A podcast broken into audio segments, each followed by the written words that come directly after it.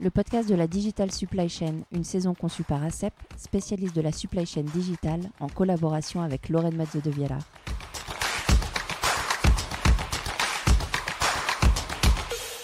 Elle est agile, collaborative, résiliente et de plus en plus green. Elle, c'est la supply chain. Et chez ACEP, pour atteindre cette supply chain optimale, on mise sur le digital. Zoom sur ses bienfaits, ses outils et ses effets sur l'expérience client avec l'expert de la supply chain digitale, ACEP, en trois épisodes audio. Bonne écoute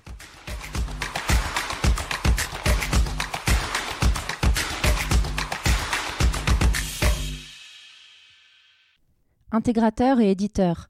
Grâce à cette double casquette, ACEP dispose non pas d'un, mais de plusieurs WMS dans son offre. Celui notamment de son partenaire, Ardis Reflex WMS, mais également son propre outil, EasyPro. Pourquoi se focus sur le WMS Tout simplement parce qu'il est la clé de voûte d'une supply chain digitale, agile, comme nous l'explique aujourd'hui Jean-Pierre Gauthier, directeur métier d'ACEP. Jean-Pierre, bonjour. Bonjour. Alors, en préambule, est-ce que vous pouvez m'expliquer tout simplement pourquoi est-ce que vous avez choisi d'être à la fois intégrateur et éditeur de WMS eh bien, cela allait dans le sens euh, du projet de l'entreprise d'ACEP, euh, à savoir apporter un maximum de services à nos clients. Même si le marché du WMS n'est pas nouveau et qu'il existe de nombreuses solutions disponibles, nous nous sommes rendus compte en fait que certains services et nouveaux besoins n'étaient pas toujours bien adressés. On pouvait, et on peut encore d'ailleurs, découper l'offre actuelle en trois grands ensembles. Le premier de ces ensembles répond à des besoins d'implémentation mondiale de plusieurs sites. Ce sont de gros projets avec euh, nécessairement des temps de mise en œuvre et des budgets importants, voire très conséquents. Ce sont des WMS répondant à des besoins très larges, couvrant une grande partie de la chaîne logistique. Le deuxième ensemble regroupe des solutions qui s'adressent davantage à un périmètre européen. Euh, elles sont notamment plus adaptées en termes de process de fonctionnement euh, et aux législations. Elles s'adressent à des projets allant d'un à plusieurs entrepôts avec une attente sur des fonctionnalités étendues, parfois très innovantes et avec un temps de mise en œuvre de plusieurs mois effectivement lié à la large couverture fonctionnelle. Et pour finir, le troisième ensemble qui réunit des solutions entre guillemets euh, plus légères, mais qui de fait vont avoir une certaine agilité à l'image de notre WMS EasyPro. L'objectif est de répondre aux attentes principales de tout entrepôt, euh, mais aussi avec des fonctionnalités transverses et en constante évolution, avec avant tout des possibilités pointues d'ordonnancement. C'est une solution pragmatique et agile permettant une mise en œuvre rapide. On parle en fait hein, de, quelques semaines à peine et une prise en main euh, facile à laquelle on a associé un écosystème de solutions innovantes, euh, par exemple à l'image du bacon. Finalement, bah, oui, c'est une solution euh, véritablement faite pour les logisticiens. Alors, le WMS, finalement, il existe aujourd'hui maintenant depuis très très longtemps hein, en entrepôt. le secteur de la logistique se transforme aussi considérablement. Comment est-ce que cet outil, il évolue et il a évolué pour coller aux besoins des logisticiens toutes ces dernières années? Alors, comme évoqué, c'est le service client avant tout. Hein. c'est ça qui doit passer avant tout. Et on doit répondre à cette course en avant. Et le WMS est là pour ça. Il a dû s'adapter à cela pour apporter des outils et des solutions aux logisticiens. Dit autrement, le WMS et les logisticiens ont pour habitude de faire un peu de ski nautique derrière les offres marketing toujours plus original. Et c'est à ça que le WMS doit répondre, et c'est vers ça qu'il a évolué. Donc, on pourrait citer plusieurs exemples, comme le M-commerce, c'est une définition pour dire que le commerce devient de plus en plus mobile. On peut aujourd'hui passer une commande dans un train à 2 heures du matin. Cette commande sera intégrée dans la logistique instantanément. Et c'est pour ça qu'on dit que si le commerce devient mobile, la logistique doit aussi devenir mobile et se calquer sur ces nouvelles expériences d'achat qui sont proposées de plus en plus euh, par les enseignes. Une autre formule serait de dire que nous sommes passés de l'effet papillon à l'effet miroir. Dès que le consommateur bouge, la logistique doit bouger aussi et doit s'activer immédiatement. Ceci est un des nombreux exemples qui prouvent que l'agilité est un objectif majeur d'évolution pour le WMS. Et enfin, plus opérationnellement pour les logisticiens et au-delà des process, il a fallu leur proposer aussi des solutions de pilotage et de gestion de la donnée. Une simple commande passée sur Internet comporte beaucoup plus d'informations aujourd'hui à traiter qu'il y a quelques années. Et ces informations vont être très structurantes pour le logisticien. Donc là, le WMS va aussi avoir sa valeur euh, ajoutée.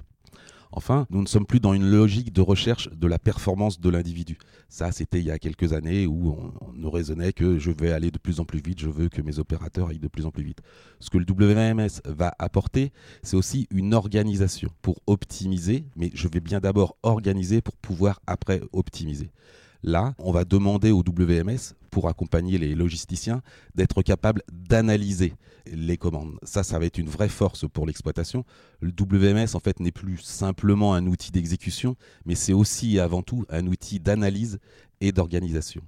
Cette remarque est d'ailleurs euh, aussi vraie euh, à l'autre bout de la chaîne. Le WMS est très important pour analyser sa performance. On dit souvent qu'il n'y a, pas de bons et de mauvais résultats. Il y a ceux qu'on peut expliquer et ceux qu'on ne peut pas expliquer. Donc là, le WMS va apporter aussi une très forte valeur. Donc il a participé euh, à cette prise de conscience que la logistique n'est pas simplement une charge, mais c'est aussi un levier de croissance et d'économie. Et alors du coup, vous en interne, en tant qu'éditeur, comment vous travaillez à toutes ces transformations, à toutes ces évolutions? Parce que finalement, le WMS, il bouge en fonction de la demande du marché, en fonction de la demande de vos clients. Comment vous vous structurez euh, en interne? Alors c'est avant tout beaucoup d'écoute. On a des idées parce qu'on baigne dedans depuis un certain nombre d'années. On a la chance d'avoir des clients qui évoluent et donc on va les rencontrer très fréquemment on discute avec eux, on remonte des projets, on se challenge, on n'est pas toujours d'accord. On essaye aussi de rester dans une logique de produit, c'est-à-dire que notre WMS n'ira jamais sur certains marchés. Comme je disais tout à l'heure, les choses qui existent depuis très longtemps et qui sont déjà très optimisées, c'est pas là où, où on va apporter nous notre valeur. Et puis en termes de passion sur le produit, c'est plus intéressant que d'aller chercher des nouvelles solutions innovantes qui doivent s'adapter au marché que d'essayer de refaire mieux quelque chose qui fonctionne déjà très très bien. Donc de l'écoute, de l'analyse, de la proposition et de la mise en œuvre. Et après, on peut tester justement avec nos clients et sur le marché euh, si nous avons fait les bons choix. Mais encore une fois, ces dix dernières années euh, montrent qu'on est plutôt sur la bonne tendance. Et alors, euh, si on parle de tendance, quelles seront selon vous les, les prochaines évolutions du WMS dans les années à venir? Les prochaines évolutions, elles sont, multiples et encore inconnues on entend assez fréquemment qu'un certain nombre de métiers ne sont pas encore, enfin les métiers dans 25 ans ne sont pas encore inventés. Donc forcément ces métiers ne sont pas inventés, donc on ne connaît pas encore la logistique qu'il va falloir mettre en œuvre pour tous ces métiers. Puis en face de ça, on a les gens du marketing qui sont très imaginatifs, et donc bah, il va falloir que encore une fois, la logistique puisse rendre le service, rendre les promesses possibles que les gens du marketing vont euh, mettre en avant pour euh, distribuer leurs produits. Donc on a des grands axes de réflexion et puis on a des grands axes de solution. C'est-à-dire que on va toujours réfléchir et essayer d'anticiper, ne plus être derrière. Hein. on va essayer d'être de plus en plus euh, en amont pour pouvoir différencier une offre. Donc là, c'est la logistique qui va encore apporter ce service. Le deuxième axe, ça va être les technologies. Aujourd'hui, les technologies nous permettent de faire de plus en plus de choses de plus en plus rapidement. Et donc, être capable de s'accaparer ces technologies va permettre à la logistique d'apporter ces nouveaux services.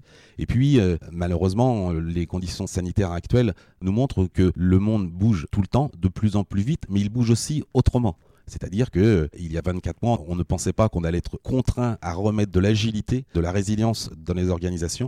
Et eh bien là, on est énormément sollicité par nos clients qui en fait se sont rendus compte que les performances actuelles et les solutions actuelles avaient quelques failles parce que justement, il fallait s'adapter de plus en plus. Merci beaucoup Jean-Pierre pour tous ces éclairages sur le WMS. Et puis on se retrouvera euh, très prochainement pour le troisième épisode avec euh, Didier Centurette, directeur business développement d'Acept. Ce podcast vous a été présenté par ACEP en collaboration avec Vox 361.